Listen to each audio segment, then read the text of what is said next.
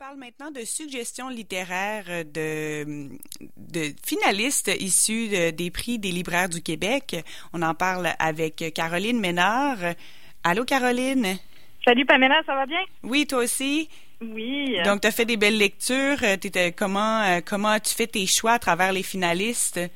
Euh, ben en fait, j'avoue que comme la sélection préliminaire est, sortie cette semaine, euh, j'ai en fait constaté que deux livres que j'avais beaucoup appréciés et déjà lus se retrouvaient dans la sélection des, du prix des libraires.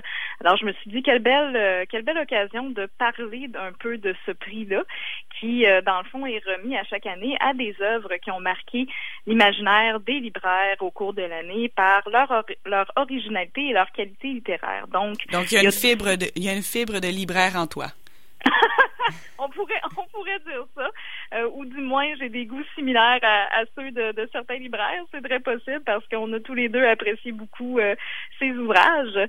Euh, et puis dans le fond il y a différentes catégories aussi. Alors ça c'est vraiment un prix qui ratisse tous les genres littéraires. On a les romans les essais la poésie les bandes dessinées à la fois pour des choix qui sont au Québec et à l'étranger. Donc dans ce cas-ci c'est vraiment deux deux participants à la sélection préliminaire qui euh, sont euh, des romans québécois. Je dis sélection préliminaire parce que euh, les finalistes en soi vont être annoncés à l'hiver seulement. Donc c'est vraiment un premier, une première sélection là, qui est faite présentement par l'Association des libraires du Québec. En fait, c'est les finalistes et les gagnants qui vont être annoncés cet hiver parce qu'il y a eu déjà une présélection. Il y avait les demi-finalistes et là on est rendu à ah! trois finalistes en fait.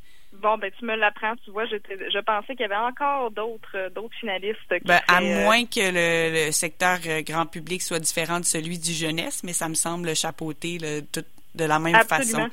Absolument. Bon ben, on est déjà dans, dans cette, cette section-là. Super.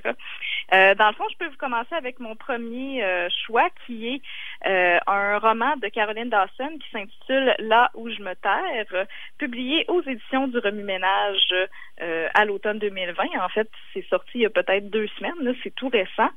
Un premier roman pour Caroline Dawson qui est en fait une sorte de récit, si on veut, une histoire assez véridique. Elle y raconte en fait son histoire d'immigrante, son parcours d'immigrante, parce que Caroline Dawson, elle est née au Chili et euh, elle a vécu une partie de son enfance donc au Chili sous la dictature d'Augusto Pinochet. Et en décembre 86, ses parents vont quitter le Chili avec elle et avec ses deux frères pour immigrer au Québec. Donc dans ce livre-là, elle va raconter son euh, histoire d'immigration, comment elle a euh, terminé son enfance au Québec, comment elle a vécu son adolescence et aussi évidemment comment elle a tissé sa vie d'adulte là au Québec. Alors c'est dans le fond un parcours euh, qui est semé d'embûches, je veux, veux pas. Euh, et pour s'acclimater à son nouveau pays, en fait, elle va tenter de cacher son identité un peu, de devenir, entre guillemets, une immigrante modèle et de ne pas faire de bruit. Donc, elle va euh, s'effacer euh, au prix là, de son identité. Et éventuellement, quand elle va devenir adulte, elle va devoir réapprendre à euh, renouer finalement avec sa culture, avec ses origines et à apprendre à vivre au Québec sans renier finalement ses origines. Et c'est un peu ça le sujet principal du livre. Comment on fait pour s'inscrire dans une nouvelle société tout en euh, gardant un, contact et euh, en gardant notre héritage culturel vivant finalement? Donc, il y a beaucoup de passages aussi sur très informatifs sur le parcours des réfugiés. Euh, ceux qui pensent que c'est facile d'immigrer ou euh, d'être réfugié ont, ont, tort. En fait, je vous dirais, c'est vraiment un parcours très dur, très ardu, très ingrat aussi des fois. Et elle va parler, par exemple, beaucoup de ses parents qui comme ils n'ont pas euh, reçu, quand ils arrivent, en fait, ils n'ont pas encore reçu leur papier euh, du gouvernement et ils n'ont pas de reconnaissance de leur diplôme. Alors, ils vont se retrouver à devoir faire euh, des travaux de nettoyage, du ménage, en fait, de l'entretien domestique et souvent des jobs de nuit, en fait. Donc, c'est des travaux, des, des emplois qui sont très difficiles. Et il y a toute une réflexion, justement, sur la symbolique qui est là-dedans. On a souvent, on confie souvent ces, emplois de d'entretien ménager à des immigrants et qu'est-ce que ça signifie un peu ce, ce cette espèce de symbolique d'avoir toujours la population immigrante qui est en train de de nous ramasser, si on veut. Donc, il y a toute une réflexion là-dessus sur laquelle euh, l'autrice se penche, qui est très, très intéressante, qui est très pertinente. Euh, elle a également beaucoup, je dirais, d'admiration et de tendresse envers sa mère qui va se retrouver à devoir euh, faire du ménage dans des maisons de gens qui ont beaucoup de moyens et qui souvent la traitent avec énormément de condescendance. donc, cet, cet aspect-là aussi relié à la précarité économique des nouveaux arrivants. Et euh, elle va dire que malgré tout, finalement, ses parents ont toujours essayé de euh, rendre ce, parcours-là, cette transition-là, la plus douce possible pour leurs enfants. Euh, elle explique, par exemple, que quand ils ont immigré, au, c'était en décembre 86, donc autour de Noël, et malgré le fait que sa mère devait bon mettre toute leur vie dans des valises, elle a quand même réussi à cacher des cadeaux de Noël dans ses bagages à main pour euh, essayer de d'avoir un Noël un peu normal, pour préserver une certaine normalité là, pour ses enfants, malgré le traumatisme associé euh, au fait de, les déraciner et de changer de pays.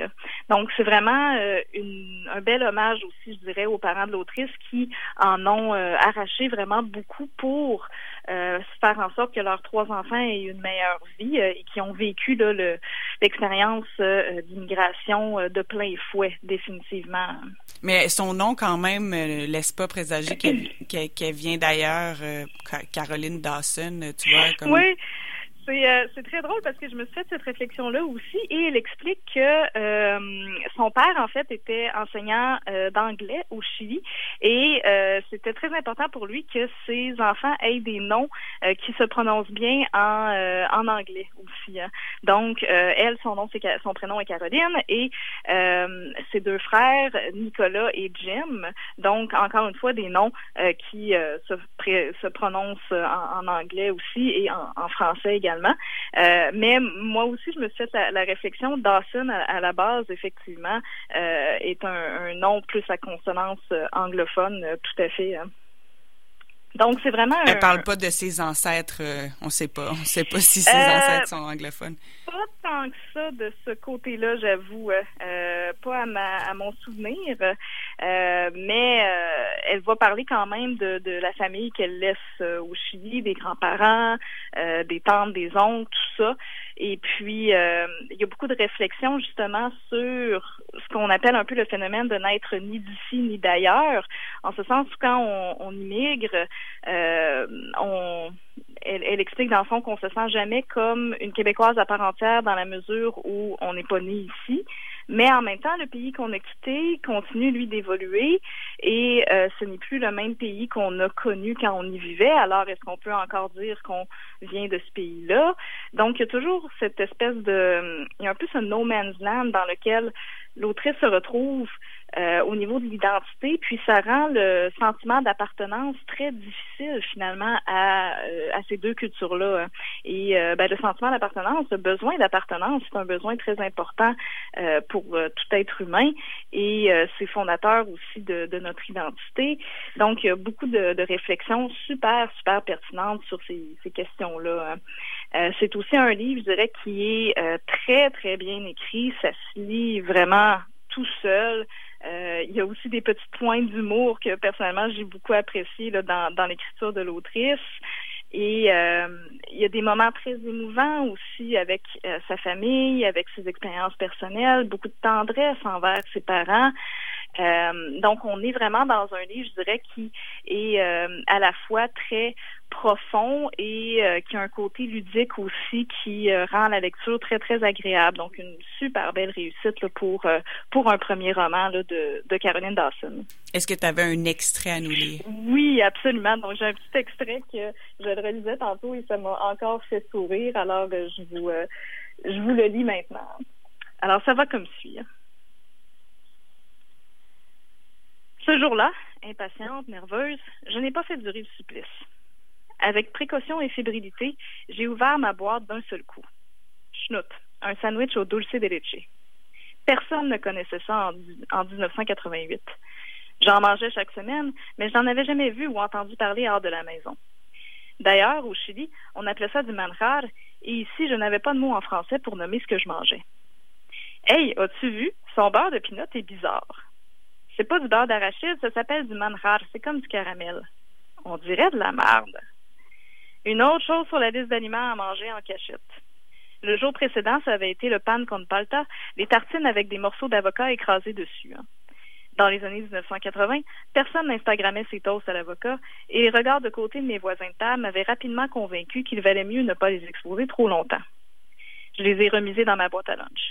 Je les mangerais dans la hâte, caché des autres enfants en arrivant à la maison, là où c'était socialement acceptable de trouver appétissant ce que les autres avaient dédaigneusement appelé du pain au vomi. Cette fois, j'avais trop faim. Je ne pourrais attendre au soir. J'ai rapidement englouti mes tranches de pain pleines de, de manjar maison, sans même goûter à son nectar sucré. J'ai avalé mon pain et ma honte avec un tel empressement que j'ai fini par avoir le hockey. Ça m'est resté pris en travers de la gorge. Entre chacun des soubresauts de mon petit corps dans la cafétéria de l'école primaire, je goûtais à l'amertume de la différence. Mais si je... Oh, Excuse-moi, je pensais que tu avais fini. ben, je vous, euh, je vous continue encore parce que le, prochain euh, passage est quand même très, très intéressant. Même si je tentais de rationaliser en me répétant que les vrais mangeurs de merde, c'était les petits flics des lunchs dans la cafétéria, je savais ne pas pouvoir tenir cette position d'apeuré chaque midi. J'ai donc pris les seuls moyens qui s'offraient à moi. Maman, je ne veux plus que tu mettes du manjar ou de la palta dans mes lunchs. Pourquoi? Je n'aime plus ça. Mon intégration d'enfant immigrante a passé par la honte de ce que j'étais, le rejet de ce qui me constituait et une série de petites trahisons envers moi-même et mes parents.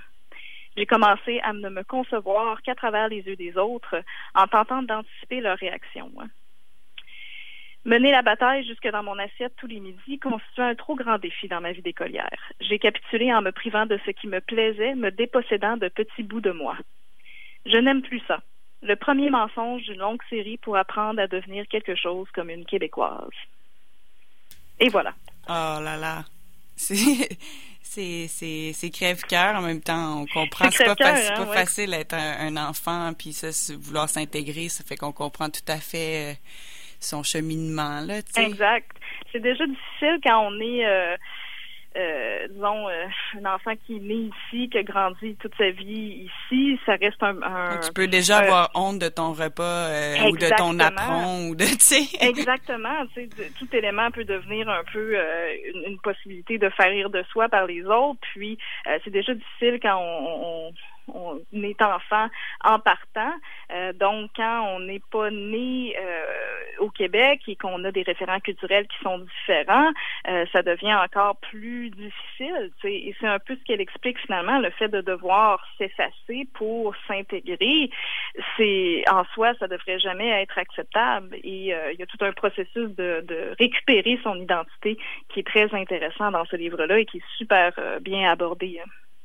Alors, euh, on répète le titre, puis on, va aller en pause avant de présenter ton deuxième, ta deuxième suggestion de, de lecture. Oui. Euh, c'était Caroline Dawson, Là où je me terre. Exactement. Aux éditions du Remue-Ménage. Donc, un livre de combien de pages environ?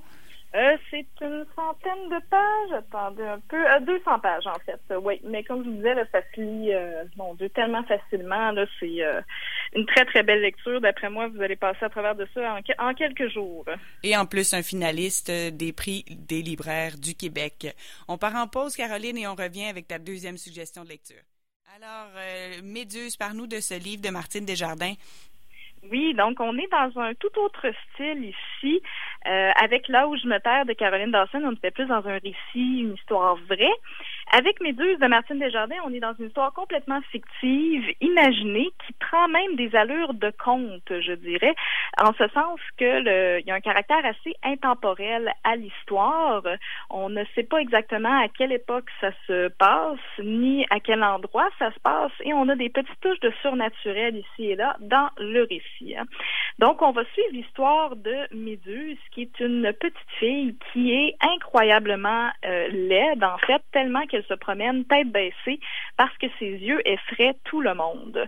Alors, les gens l'ont surnommée de manière un peu cruelle Méduse, en référence au euh, personnage de la mythologie grecque, Méduse, qui est une démone en fait, qui avait des cheveux de serpent et qui euh, transformait les gens en pierre lorsque euh, ces personnes-là la regardaient. Donc, la petite fille dans le roman, elle va découvrir que ses yeux sont en fait hideux et ont un certain pouvoir surnaturel où euh, ils peuvent euh, tuer en fait les hommes qui la regardent. Donc, comme ses parents sont complètement découragés de de d'avoir une fille comme ça dans leur famille, ils vont la confier à un institut pour jeunes filles mal formées. Mais c'est un institut très particulier parce que il y a une directrice bon qui est très cruelle et on a des euh, bienfaiteurs qui financent l'institut et qui en retour ont le droit finalement de torturer les jeunes filles pendant leur visite une fois par mois. Donc ça, c'est la prémisse de départ, très particulier, on va se le dire. Euh, un, conte un peu euh, macabre, mais euh, vraiment, c'est un récit qu'on ne peut pas, je vous dirais, laisser de côté. C'est vraiment un livre dont les pages se tournent toutes seules. Et le personnage de Méduse, donc, dans le livre, malgré toutes les calamités qui l'entourent, malgré les difficultés, les embûches de sa vie, va quand même tenter de s'enfuir, de désobéir aux règles et évidemment, chaque fois, la directrice va la punir, mais elle va avoir une résistance euh, incroyable à la douleur, ce qui est une autre particularité de son corps euh, qui sort de l'ordinaire. Et éventuellement, elle va se rébeller et elle va euh, aller chercher vengeance auprès des hommes qui vont l'avoir fait souffrir pendant euh, toutes ces années. Donc, il y a un peu des métaphores avec la situation des femmes, des filles dans le monde, l'oppression qu'on fait vivre aux femmes sur leur corps, leur apparence, l'exploitation aussi de beaucoup de femmes par les hommes. on retrouve toutes ces, ces métaphores-là dans le combat de Méduse pour pour se faire justice en fait à elle-même et euh, face à ces rébellions, là, face aux, personnages masculins qui l'ont euh, exploité. Euh, donc un roman avec une un sujet très particulier, mais vraiment, moi, personnellement, je n'ai pas été capable d'arrêter de le lire, même si c'est très sombre, assez macabre en soi. Euh, c'est vraiment un livre dont les pages se tournent toutes seules. Je pense que j'ai lu la moitié en une soirée. En fait, j'étais vraiment incapable de, le laisser de côté. Et euh, ça me faisait beaucoup penser un peu à un conte de, Charles Perrault. Euh, par exemple, des, des histoires comme celle de Barbe Bleue qui en soi sont un peu euh, violentes. Hein, on va se dire. Barbe Bleue, par exemple, c'est un personnage qui avait assassiné ses épouses. Euh, donc, ce genre de conte un peu sombre, mais qui euh, suscite quand même un intérêt, une fascination pour l'histoire en, en soi. As-tu un extrait? Bien sûr.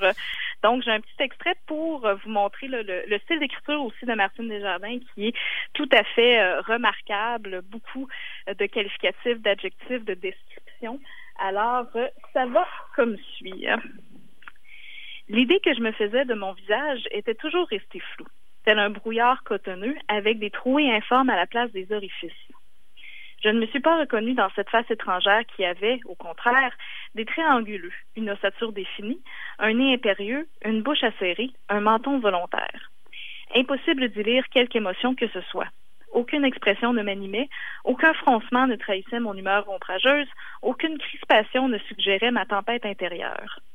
Mon visage, d'une pâleur uniforme, semblait taillé dans le marbre, et les lentilles des lunettes y creusaient deux cercles noirs, tels des orbites vides au milieu d'un crâne. J'ai essayé de sourire, mais je n'ai réussi qu'à retrousser les lèvres, révélant des dents serrées. Je dois avouer que j'aurais préféré affronter les grimaces abominables des furies et des gris plutôt que cette tête de mort indéchiffrable. Le pressentiment d'un danger imminent m'a assailli. Mes mâchoires se sont contractées, Ma respiration s'est suspendue et mes nerfs se sont tendus comme le fil de fer d'un équilibriste. Avant d'être pétrifié sur place, j'ai abattu la lampe de poche sur les miroirs. Dans un fracas de verre brisé, la chambre prismatique a volé en mille éclats. La ribambelle grotesque s'est fragmentée et mon image a enfin été pulvérisée. J'aurais voulu briser tous les miroirs du monde.